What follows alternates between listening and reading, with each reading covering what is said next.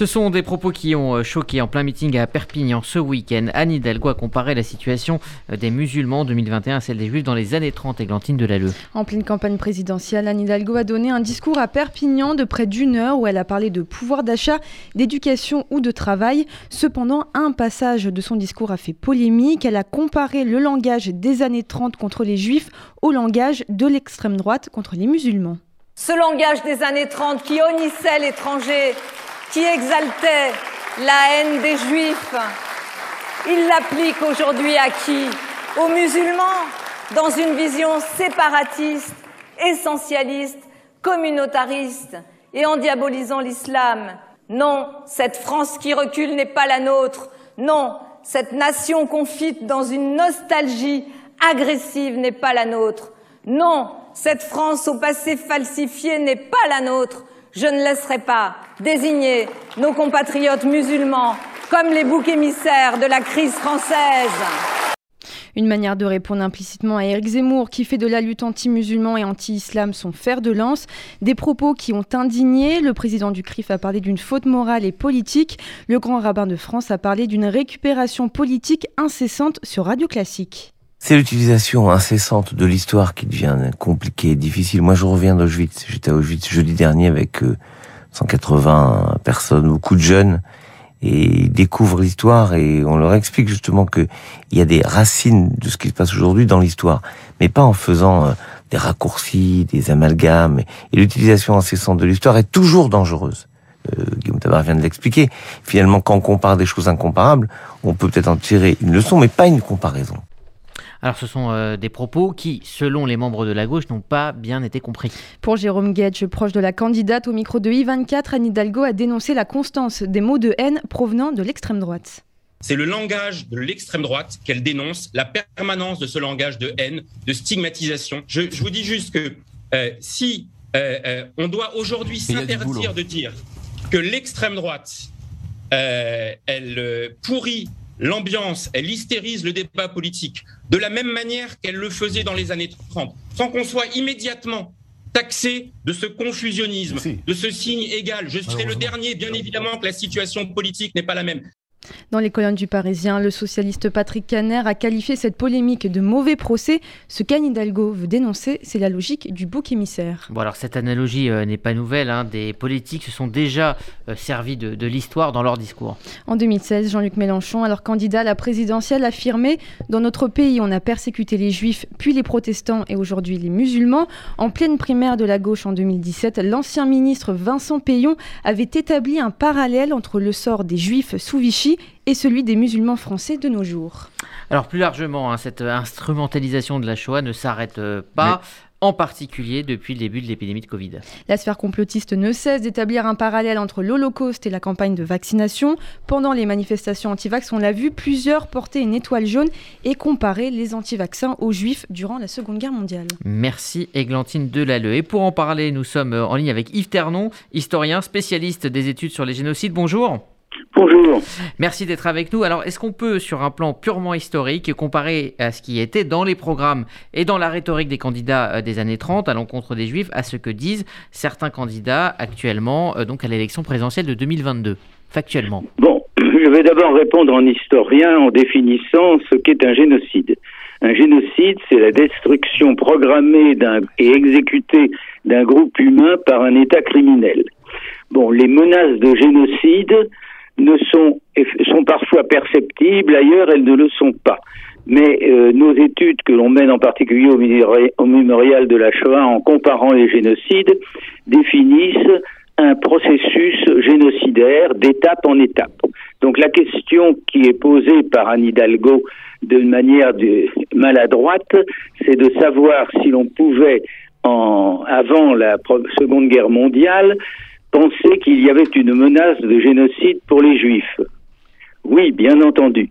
Mais penser aujourd'hui qu'il y a une menace de génocide pour les musulmans, c'est d'une absurdité totale et de comparer surtout la cause des génocides avec une situation qui est purement, qui dépend purement de, de, problèmes économiques et de problèmes politiques différents. Est-ce que c'est ce que vous percevez dans ces propos? Le, même danger? Est-ce que vous percevez un... Ah oui, il y a un danger, il y a un danger considérable. D'abord, c'est le premier danger, c'est de confondre, euh, euh c'est d'utiliser l'histoire de manière euh, euh, complètement erronée. Le, la destruction des Juifs d'Europe dépend du racisme, du racisme biologique, et elle, les autres génocides qu'il y a pu avoir au XXe siècle que nous comparons volontiers dans nos études au mémorial de la Shoah euh, concernent un racisme basé sur la nation. C'est le cas du génocide des Arméniens que connaît très bien Anne Hidalgo euh, elle ne commettrait pas la même erreur à ce propos. Et le cas du génocide des Tutsis au Rwanda, qui est lié à une, à une incompréhension d'une réalité pseudo-ethnique. excusez-moi, juste dans, ma question, euh, est-ce que vous pensez, euh, est-ce que vous affirmez que, que Anne Hidalgo va jusqu'à dire qu'il y a un, un, risque génocidaire? Je, ne pense pas forcément que c'était le, le fond de ses propos, ni la forme d'ailleurs. Je ne sais pas si elle le pense, mais la manière dont elle le propos, dont elle l'énonce, que je viens d'entendre, je n'avais pas entendu avant, est absurde et à la fois irrespectueuse de la Shoah. Absurde parce que c'est accepter en fait la possibilité de cette théorie du grand remplacement de Renaud Camus que qu'évoque toujours l'extrémiste de droite euh, euh, Zemmour et donc euh, rentrer un peu dans son jeu de manière évidemment euh, euh, paradoxale, mais c'est absurde. Et c'est irrespectueux parce que c'est ne pas avoir compris ce que fut la Shoah en France, et c'est ne pas avoir compris ce qu'était la situation des Juifs avant 39 face à la montée de l'extrême droite qui est quand même réelle en 34 avec toutes les manifestations racistes qu'il peut y avoir dans la foulée d'ailleurs de cet mmh. antisémitisme français développé avec l'affaire Dreyfus, et oublier quand même qu'il y a eu un gouvernement de Front Populaire juste avant la guerre, euh, où vraiment il n'y avait pas la moindre menace apparente euh, pour les Juifs. Alors Yves Ternon, je, nous sommes en compagnie de, Patrick Klugman, qui est un, proche euh, de, Anne Hidalgo. Que pensez-vous des, propos de, que Yves Ternon vient, vient de prononcer? Écoutez, moi, je, suis un peu euh, consterné devant les propos euh, d'Yves Ternon parce que je le lis et je suis et j'ai énormément de respect pour ses travaux. Mais voyez-vous, quand on parle d'histoire, on parle de rechercher le récit le plus exact des faits. Et euh, vous interrogez Rudy Yves Ternon sur les propos d'Anne Hidalgo et il répond sur tout sauf sur les propos d'Anne Hidalgo. Donc l'explication euh, très docte que vient de nous donner euh, Monsieur Ternon est une dénaturation complète. Donc dès lors, ça part euh, complètement de travers. Alors on va essayer de remettre les choses un petit peu à l'endroit. Qu'est-ce qu'a dit Anne Hidalgo? Anne Hidalgo, elle a dit qu'elle remarquait dans le discours ambiant du moment, et donc de la stigmatisation des musulmans ou de l'immigration, et je crois que personne ne peut nier que cette stigmatisation existe. Euh, d'ailleurs, euh, des médias comme Valeurs Actuelles, comme CNews ont été pointés à cet égard, et des hommes politiques candidats à l'élection présidentielle qui ont des scores parmi les plus élevés ont été pointés, voire condamnés pour cela. Et elle voyait dans la stigmatisation des musulmans dans le discours ambiance qui rappelait la stigmatisation des juifs dans les années 30. Alors, pour mémoire, Rudy, euh, ami auditeur de RCJ, monsieur le professeur qui se targue de travailler avec le mémorial de la Shoah. La seule référence à laquelle euh, a, fait en termes d'histoire, c'est les années 30. Quoi que l'on pense, et on peut euh, avoir amendé le propos avec l'Allemagne, mais en tout cas pour ce qui concerne la France, la Shoah dans les années 30 n'existe pas. Donc on parle d'une période des années 30. Pardon, monsieur Ternan, on vous a écouté, je crois que ça a fait assez de dégâts comme ça, donc on va essayer de, de rétablir. Donc dans les années 30, il n'y avait pas de choix. Dans les années 30, il y avait un discours, effectivement, il y avait des publications antisémites, il y avait une contre réaction à la fin de l'affaire Dreyfus qui n'était pas digérée. Il y avait une mise en cause permanente et publique d'hommes publics parce qu'ils étaient juifs. Léon Blum était une cible principale. Il y avait des spasmes dans l'opinion euh, à la suite, par exemple, d'une grande affaire qui était l'affaire Stavisky, euh, où un escroc euh, s'est suicidé et ça a failli emporter la République et ça a entraîné des, répercussions antisémites extrêmement violentes dans le pays. Donc voilà ce qu'était la France des années 30, où la principale communauté stigmatisée était les juifs. Anne a, a porté un, un comparatif une comparaison de stigmatisation dans le discours ambiant, dans le discours politique, en disant, voilà, ceux qui étaient le plus stigmatisés dans les années 30, ce furent les juifs, ceux qui le sont le plus actuellement dans le discours politique, ce sont les musulmans. Et je pense que cette comparaison est tout à fait banale, elle est régulière, je l'ai entendue, euh, moi, faite parfois euh, dans la bouche de Serge Schwarzfeld. Et voilà, ça c'est la première chose que je voulais dire. Donc, Anne Hidalgo, compare la stigmatisation euh, ou l'utilisation du, racisme dans le discours des années 30, qui était antisémite, et dans le discours d'aujourd'hui, qui vise les musulmans. Cette comparaison, on peut la trouver habile, mal habile. En tout cas, elle n'est certainement pas abusive, elle est usuelle, elle est, elle est connue. Deuxièmement... je vous laisse finir. deuxièmement, euh, là où on tombe dans l'injure, Anne Hidalgo, je pense, et je prends un pari, voilà, que c'est le personnage, la personnalité politique qui s'est le plus engagé sur la préservation de la mémoire de la Shoah. Annie Hidalgo, elle a fait un travail sur tous les génocides, et ça tombe bien, j'étais son adjoint, et j'étais la cheville ouvrière de ce travail. Annie Hidalgo, elle a emmené son conseil de Paris, tous les élus et tous les groupes, à Yerevan, sur euh, les traces du génocide des Arméniens, le premier, 1915. À Auschwitz, deux voyages du Conseil de Paris à Auschwitz, euh, en, 2015 et en 2020. Et on, nous sommes également allés euh, au Rwanda. Donc s'il y a quelqu'un qui sait ce qu'est un génocide, que les génocides ne se confondent pas entre eux, et que les génocides ne se comparent pas avec d'autres périodes de l'histoire, je pense, dans le panorama des personnalités politiques, ambiant, c'est bien Anne Hidalgo. Et ça tombe bien, c'est précisément ce qu'elle n'a pas fait et ce que tout le monde essaie de lui faire dire. et donc, en lui faisant dire ce qu'elle n'a pas dit, on dit n'importe quoi. C'est ce que nous venons d'entendre.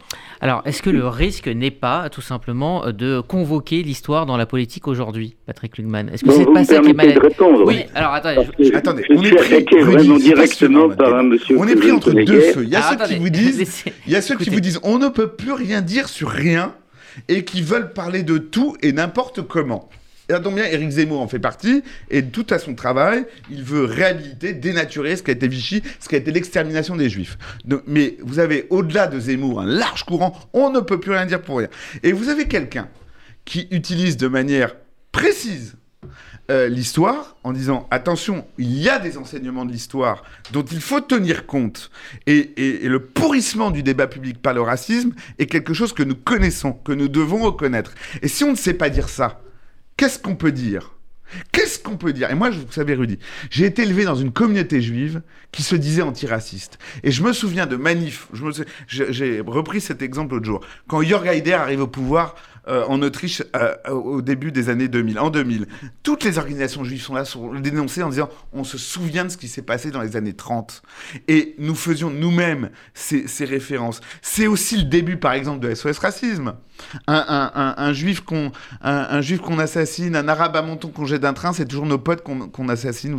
C'est le premier slogan d'SOS. La communauté était là, aux côtés de ceux qui dénonçaient le racisme, par cette comparaison dont nous avons été les témoins et les victimes. Ça ne veut pas dire qu'on met de la Shoah à toutes les sauces, parce que ce n'est pas ce qui se passe. Ce n'est pas ce qu'il faut dire. Et ça, je crois que Hidalgo, comme moi, comme tout à chacun, ne, nous ne pouvons pas tolérer l'instrumentalisation de la Shoah. Mais on parle des années 30 et on parle du discours euh, raciste ou antisémite dans, dans, le paysage politique. Et là, la comparaison, elle est appropriée. Je laisse euh, Yves Ternon vous répondre. Bon, je vois que j'ai été attaqué directement. Euh, je crains aussi que mes propos n'aient pas été saisis. J'ai voulu parler simplement en historien il était évident que je ne parle pas de la Shoah avant que la Shoah ait été perpétrée. Mais ce que je veux dire, c'est qu'il y a une situation tout à fait différente entre la destruction des Juifs d'Europe par les nazis accompli en France avec l'aide euh, du gouvernement de Vichy et la situation des musulmans à travers le monde, en particulier des musulmans en France. Il ne s'agit pas d'un racisme, il s'agit d'un problème concernant une minorité, une, euh, une religion. Euh, je crois que on ne peut pas confondre l'antisémitisme et la position des racistes à l'égard des musulmans. Ça n'est pas, ça n'est pas une situation comparable. Et il est évident que je suis assez, j'ai été assez souvent un lanceur d'alerte pour comprendre qu'il faut toujours prévenir. Pour le Rwanda, nous avons lancé les alertes un an avant le génocide, il était annoncé, mais je ne vois pas en quoi la situation de, gens qui pratiquent la religion en France, une religion qui est menacée par des extrémistes salafistes qui s'introduisent souvent de l'étranger et qui viennent euh, pourrir en quelque sorte l'honnêteté euh, de la pratique religieuse des musulmans. Je ne vois pas en quoi cela menace la cela concerne la menace d'une possibilité d'extermination des musulmans en cas de victoire improbable, Dieu merci, j'espère, de ce, ce, raciste ignoble de, de, de Zemmour. Euh, je crois que la théorie du grand remplacement de, de Renaud Camus ne repose sur rien en fin de compte et que euh, imaginer cela, euh, c'est imaginer que l'on puisse, dans notre pays, qui a toujours été un pays laïque, basé sur la laïcité, s'en prendre un jour à une religion. Et, ne pas oublier que les juifs n'ont pas été pris en tant que religion, assassinés en tant que religion, mais en tant que race à propos d'un d'une théorie stupide, absurde, qui imagine qu'il y a des races dans l'espèce humaine. Enfin, on est dans une autre perspective. S'en prendre à une religion alors que nous sommes dans un pays laïque, c'est pas la même chose que s'en prendre à une race alors que on était dans un pays où euh, le, le, racisme s'était développé depuis près d'un siècle à, à, partir du développement du racisme biologique à la fin de, de l'Europe, ce qu'on a appelé même l'Europe génocidaire de la fin du 19e siècle. Ce que je veux dire, c'est qu'il faut comparer ce qui est comparable. Anne Hidalgo le sait parfaitement, puisqu'elle a parfaitement comparé le génocide des Arméniens, celui des, des Juifs et celui des Tutsis.